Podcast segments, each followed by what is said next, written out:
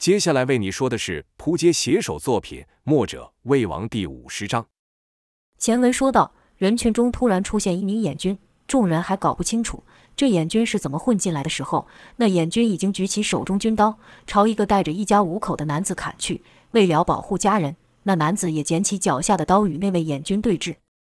就看那眼军推开前面阻挡的人后，站到了那倒霉的男子面前。那男子还在喊道：“你不要过来，我我会杀人的。”那眼军怒道：“杀人？你这死老百姓，居然敢对我动手吗？”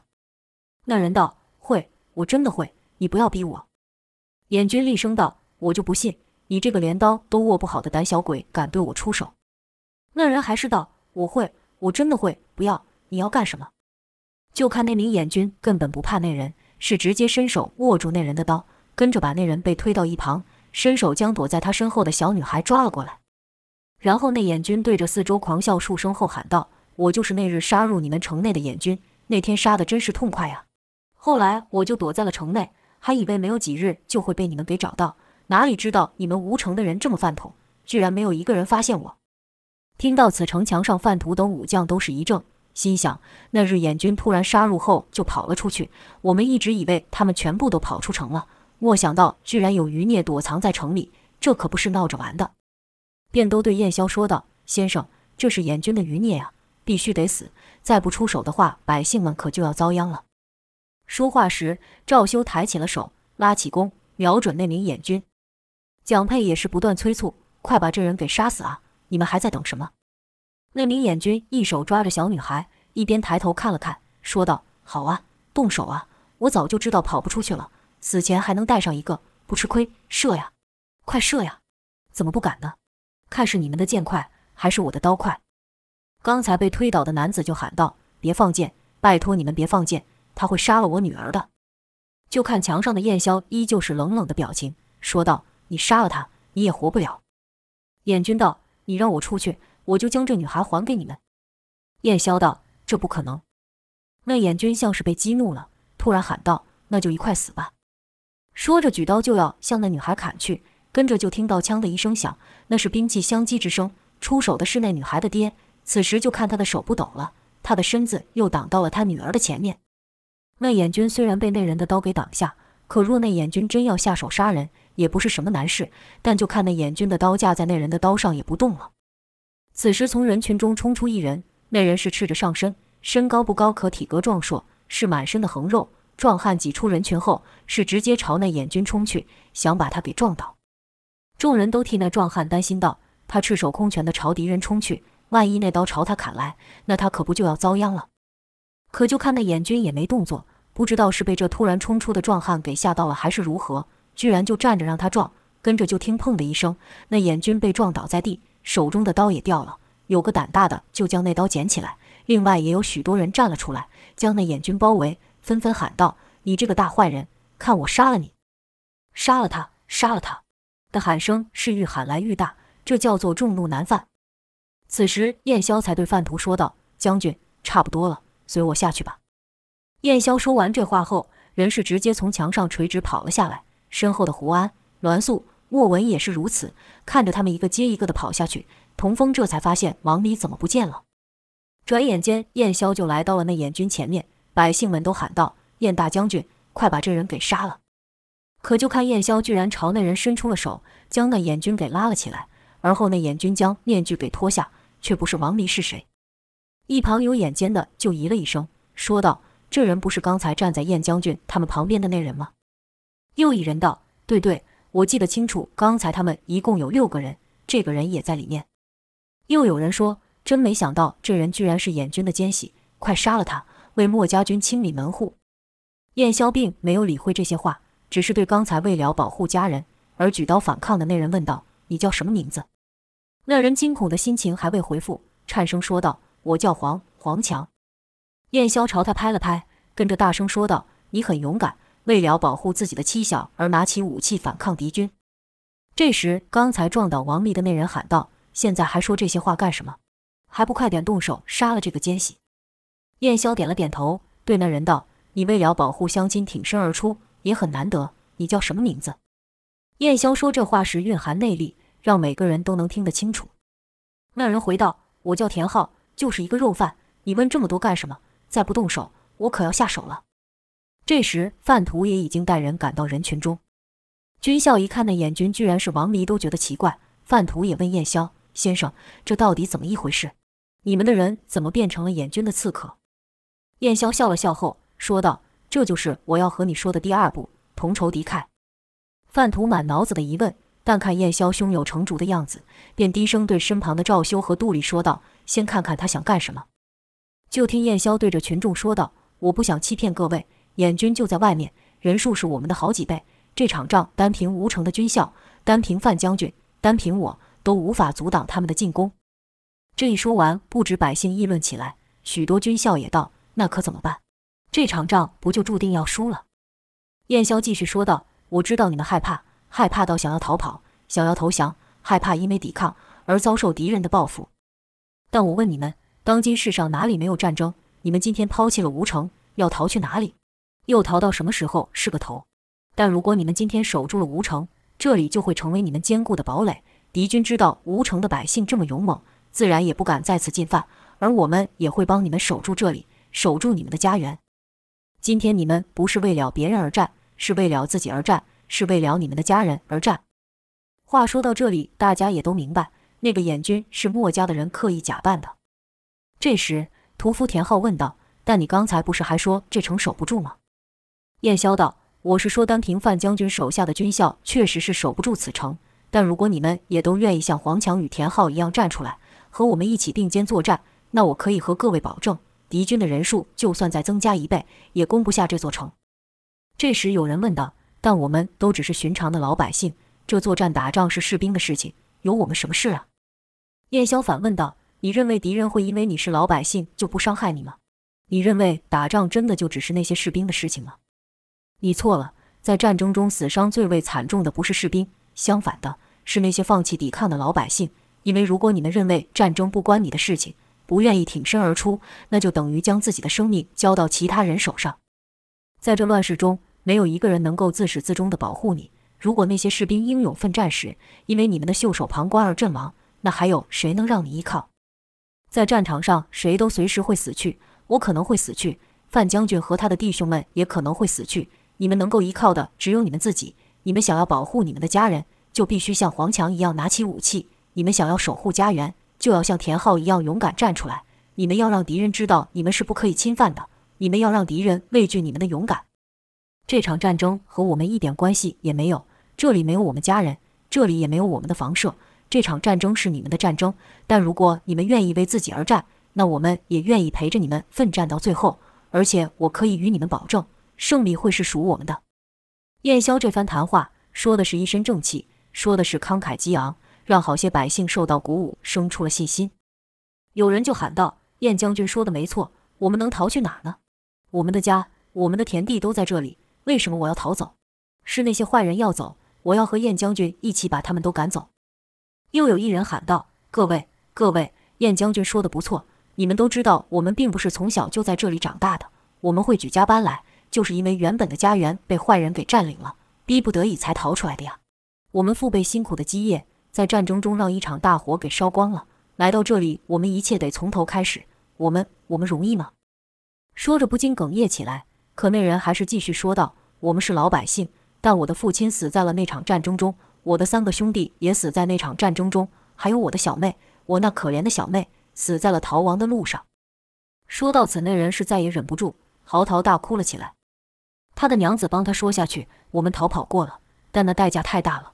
如果能让我们再选一次，我们宁愿和他们一起死去。”这时人们纷纷说道：“他们说的没错呀，黄强都能为了保护家人站出来抵抗，我也可以。”也有人对着他的妻儿说道：“放心吧，就算拼上了我这条命，我也不会让任何人伤害你们的。”王林也吼道：“为自己而战！”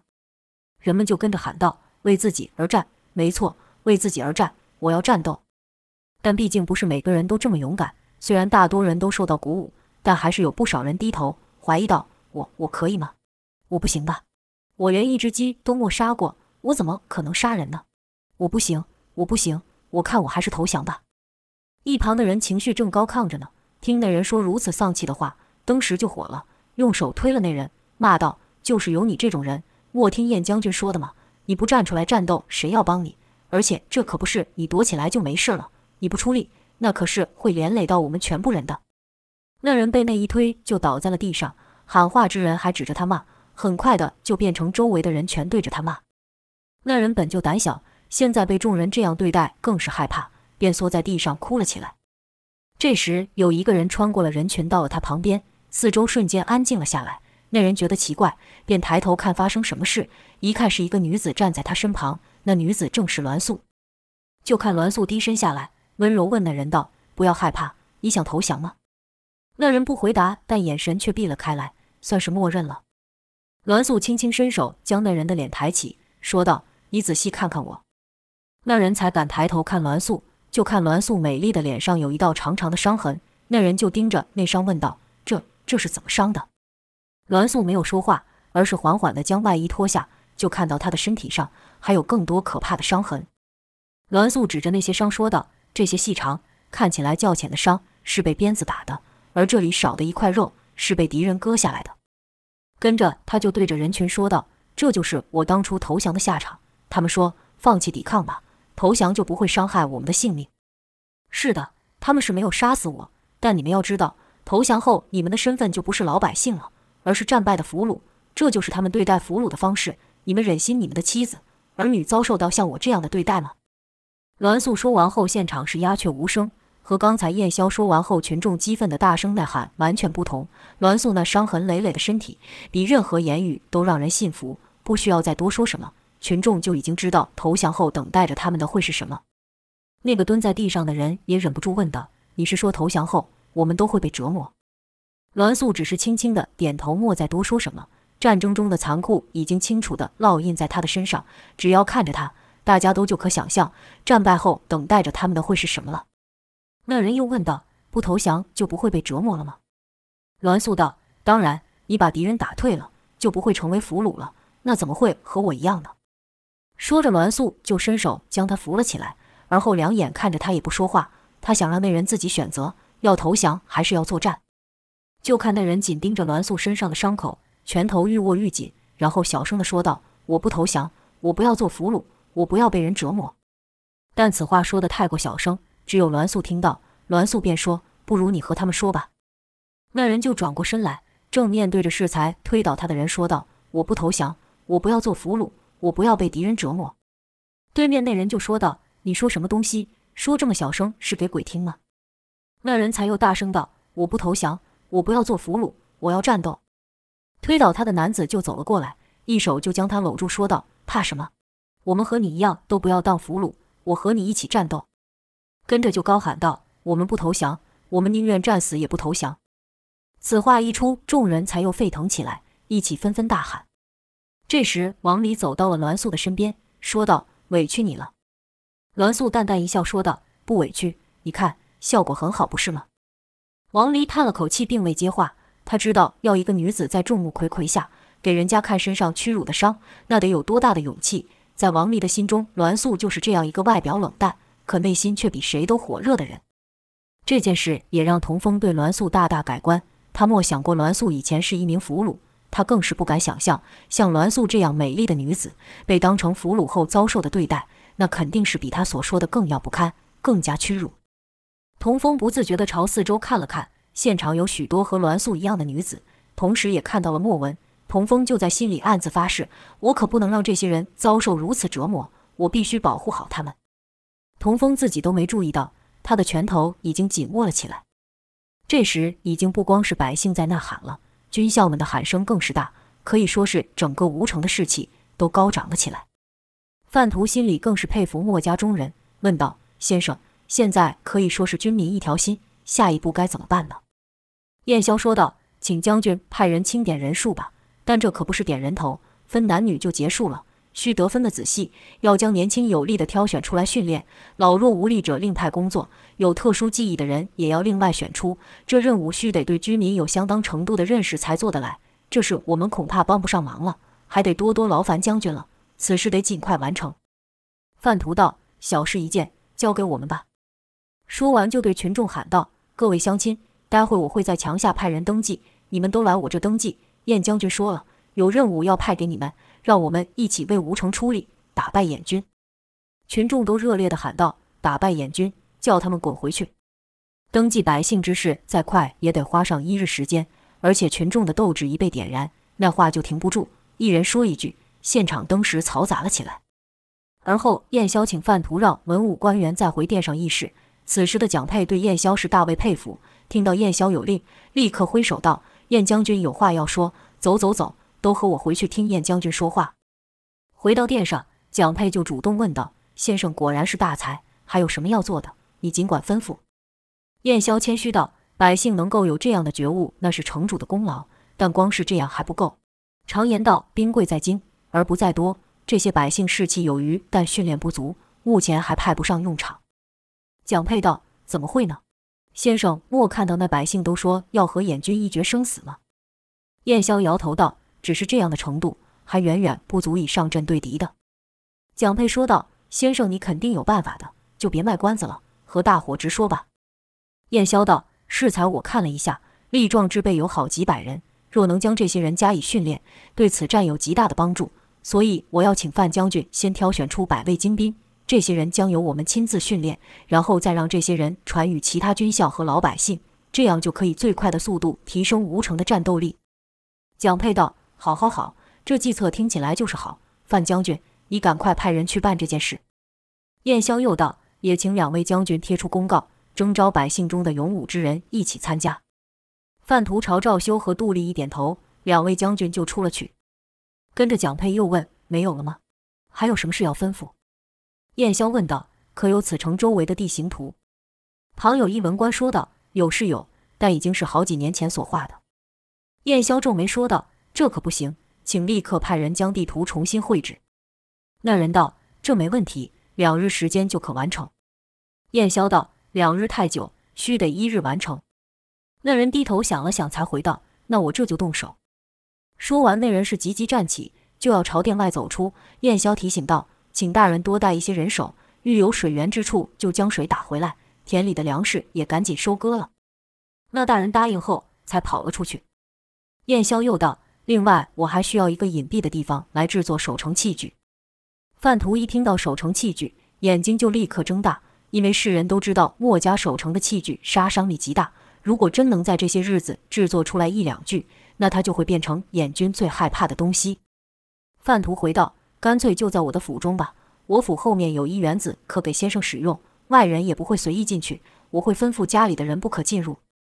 燕萧道：“那就委屈将军了。”范图道：“这哪有什么委屈，一切都听先生吩咐。”蒋佩道：“范将军，不如你现在就带先生去看看，要是先生不满意，我立刻找其他地方给先生。”蒋佩是巴不得下一秒燕萧就告诉他一切都准备完成。燕萧微微一笑，说道。那就有劳将军了。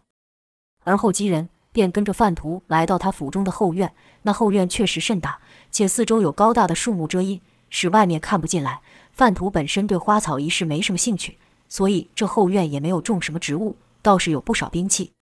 燕萧忍不住笑道：“范将军真不愧为一员武将，这好好一个花园，让你弄成了练武之地。”范图也是乐道：“那什么花呀草的，我看起来都长一个样。”以前还真种了一些，但后来都被我撤走了。燕萧说道：“这里地方空旷，又是在将军府内，守卫严密，确实合适。”范图说道：“我看干脆你们也在这住下好了。”燕萧道：“将军的家眷怎么办？”范图道：“城内还有一间小房，让他们到那里挤一挤就行了。”燕萧道：“这怎么可以？”范图道：“眼下还有什么事情比战事更重要？这城要是守不住，别说房子了。”连命恐怕都没有了，暂时挤挤算得了什么？尽管燕萧是再三拒绝，可范图就是不答应。燕萧也不好拂了范图一番美意，便答应住下了。没有多久，有军校来报，禀将军，赵修和杜立两位将军所挑选的百位精兵和民间勇士已经在练兵场等候。燕霄点了点头，吩咐道：“你们先去练兵场等我。”燕霄指的是王离、栾素、童风、莫文等四人，这四人就随着军校走去。来到练兵场时，就看赵修和杜丽已经将长枪发了下去，百员的精兵和几十名勇士就跟着他们的口令练习。刚刚在人群中的那位屠夫田浩与黄强也在其中。待王离等人到了后，赵修便说道：“几位放心吧，我们会在最短时间内将这些人的武艺训练起来。”王离则道：“将军可否信我，让我们来训练这些人？”杜丽道：“怎么？难道我们的方式有什么不对吗？我们平时都是这么操练的。”王离道：“将军的方式练兵可以，但要拿来练民，只怕行不通。”杜丽不解，说道：“不都是人吗？有什么不一样？”王离道：“这些百姓都是自告奋勇而来的，他们不懂军队的号令，凭的就是一股想保护家园的热血。就战斗力而言，他们是无法和这些士兵相提并论的，但其感染力却是这些士兵做不到的。”杜丽不解，问道：“上战场杀敌，靠的不就是战斗力吗？感染力是什么东西？”王离道：“将军要是信得过我的话，便让我来试试吧。”赵修给杜丽使了个眼色，让杜丽不要再说话。王离等人就来到了队伍前面，军校们也好奇墨家的人到底想要干嘛。就听王离说：“请各位分成数个队伍，百姓们在一队，军校中原本使弓的站一队，使枪、使刀的各站一队。”众人虽然不明白要干什么，但还是听从命令，分成了四队。王离首先走到百姓的队伍前，说道：“我佩服各位的勇气，愿意保护家园，挺身而战。”田浩问道：“王将军，你就直说要我们干什么吧？是要教我们使刀，还是练枪？”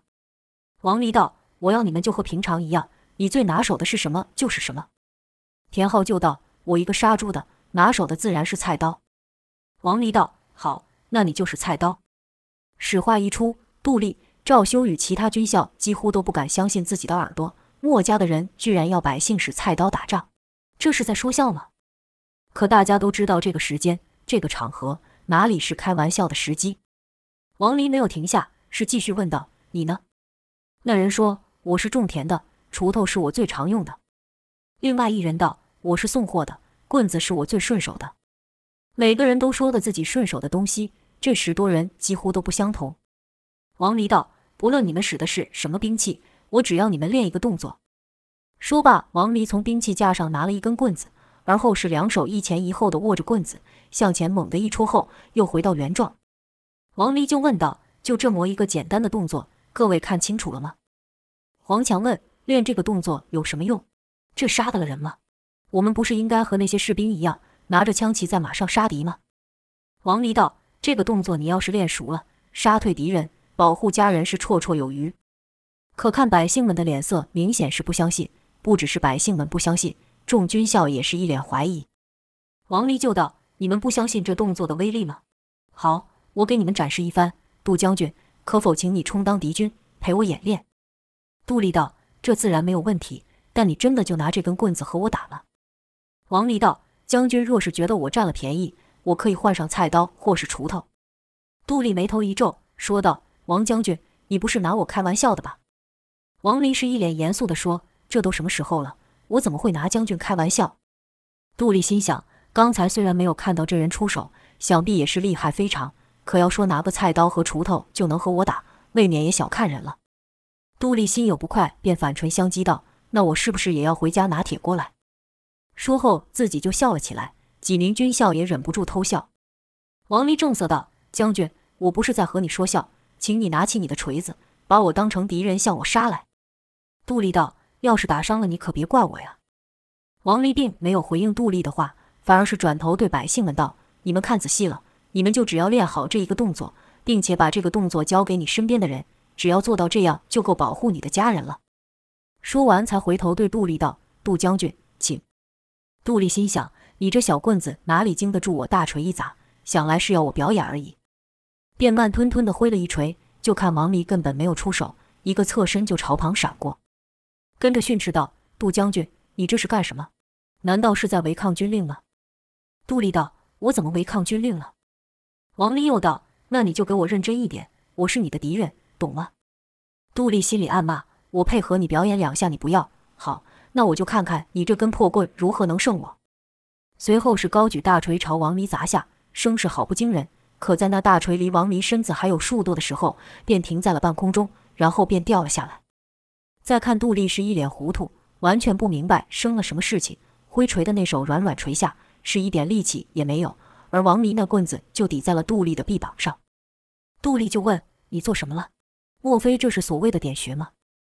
王离笑道：“这不是点穴，我只是用这棍子撞得你一时气血堵塞，暂时使不上力罢了。”跟着便转头对百姓们说道：“如何？看清楚了吗？相信这动作的威力了吗？”百姓们原本是不相信的，但看王离一出手就将杜丽给打败，便也有了信心。可还是有人不信，问道：“王将军，你刚到底做了什么？我们根本没看明白呀。”杜丽也说道：“对啊，你刚才是怎么打倒我的？”王离说道：“没关系，我可以再使几次，直到你们看明白为止。”而后就看王离拿起那棍往前一刺，这一下使得甚慢，众人都看得清楚，心想：这动作我家小孩也会，不就拿个东西往前戳而已吗？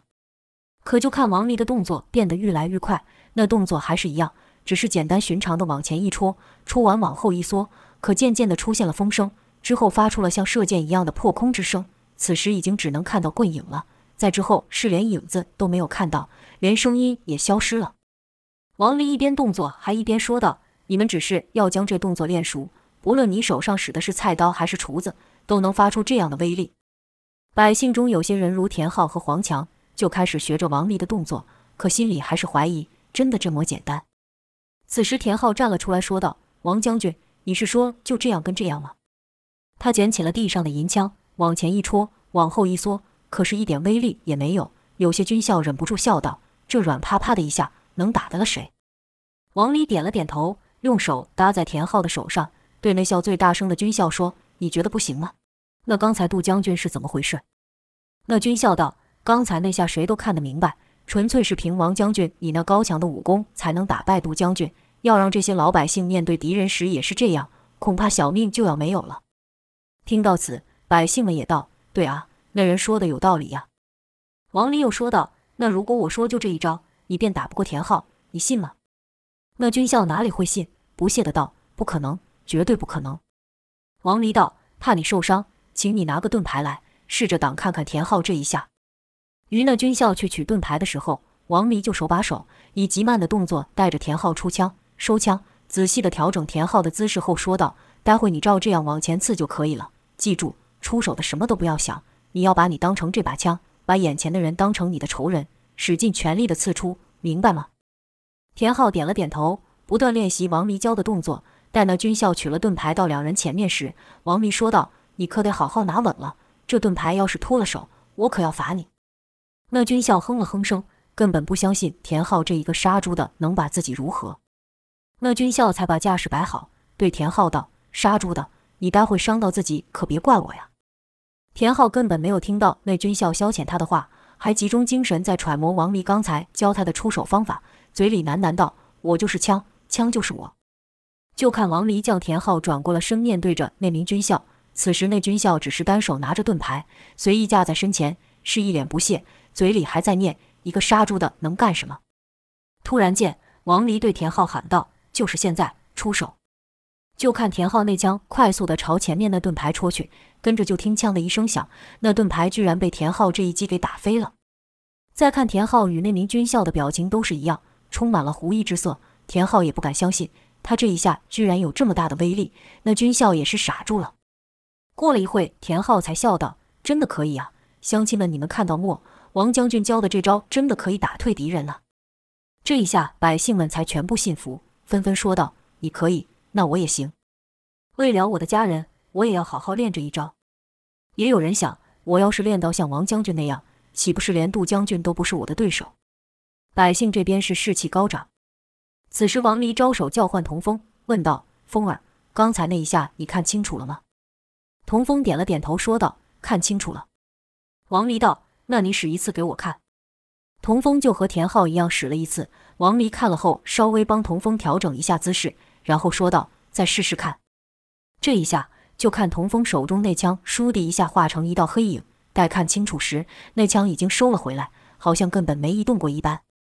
王离点头道：“可以，可以，有七成火候了。这边就交给你了，你得好好教他们。”童风转头看看那些百姓，心想：以前都是人家教我，我可以教人家吗？我够这个资格吗？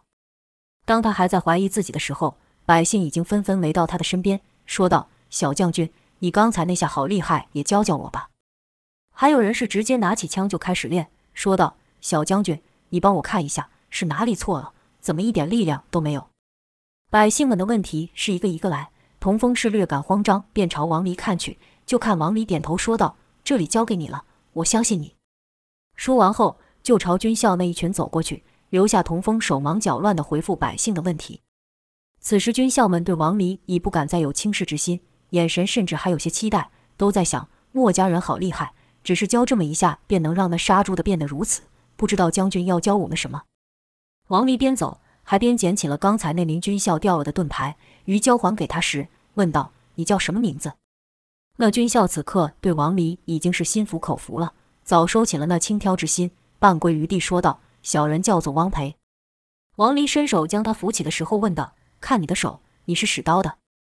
汪培点头说道：“我是刀兵队的队长。”王离便道：“好，那刀兵队就由你来负责操练了。我现在教你们的，比刚才的要难一些。”汪培道：“将军放心，不管如何，小人一定会学会的。”王离道：“那就辛苦你了。”由于刀兵常要举盾牌和敌人近距离厮杀，王离便传了他们如何于出刀的同时用盾牌保护自己。这动作看起来也不难，只有两下。所教对象又都是军校，教起来就比刚才更快了。而后王离又去教枪兵队，弓箭手则由莫文去指导，栾素则是游走于队伍中，时不时出手指导。在王离等人的指导下，这些人的武艺是突飞猛进。虽然他们只会一招，但那一招就足以自保了。百姓们学了这招后甚是兴奋，一回去便把左邻右舍都找了出来演练一番，一个传十个，十个传百个，很快的，吴城上下几乎都会使这一招。一日，吴城的监狱中来了一位不应该出现的人，他是曾黄。就看他背着手，大摇大摆地让狱官领着，巡视着狱中关押的犯人。曾黄怪声怪气地道：“你这里面关押了多少人呢？”